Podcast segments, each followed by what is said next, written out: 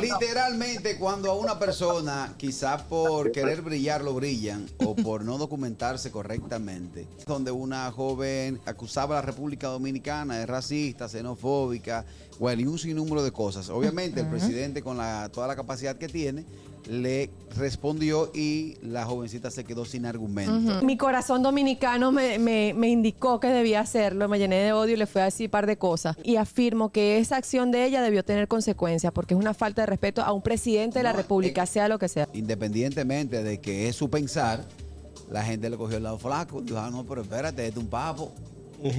Y le han dado los comentarios. Hasta con el tobo del agua. Yo que a mí me gusta dar cuerda.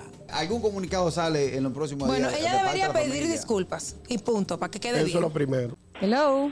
Eso es una muestra de que el comedor económico de la UAS tiene mejor sustancia que la universidad de fuera. Esa mujer estudiando allá se demuestra que el desayuno de la avena le hace falta. La falta mayor está hacia una nación que, si bien es cierto, es la que más ha ayudado a Haití. Lo primero Sí. que llegamos en el 2012, Sí, cuando es ese así. país se desbarató más de lo que estaba, fuimos así. nosotros, llegamos con ayuda, llegamos con potencial humano. Aquí se hace mucha ayuda también. Se sacan haitianos, sí, porque si están ilegal, Mal. tienen que estar de la Como- manera correcta. Como aquí. en todos los países Como en del todos mundo. los países. Señores, pero... El gusto, el gusto de las 12.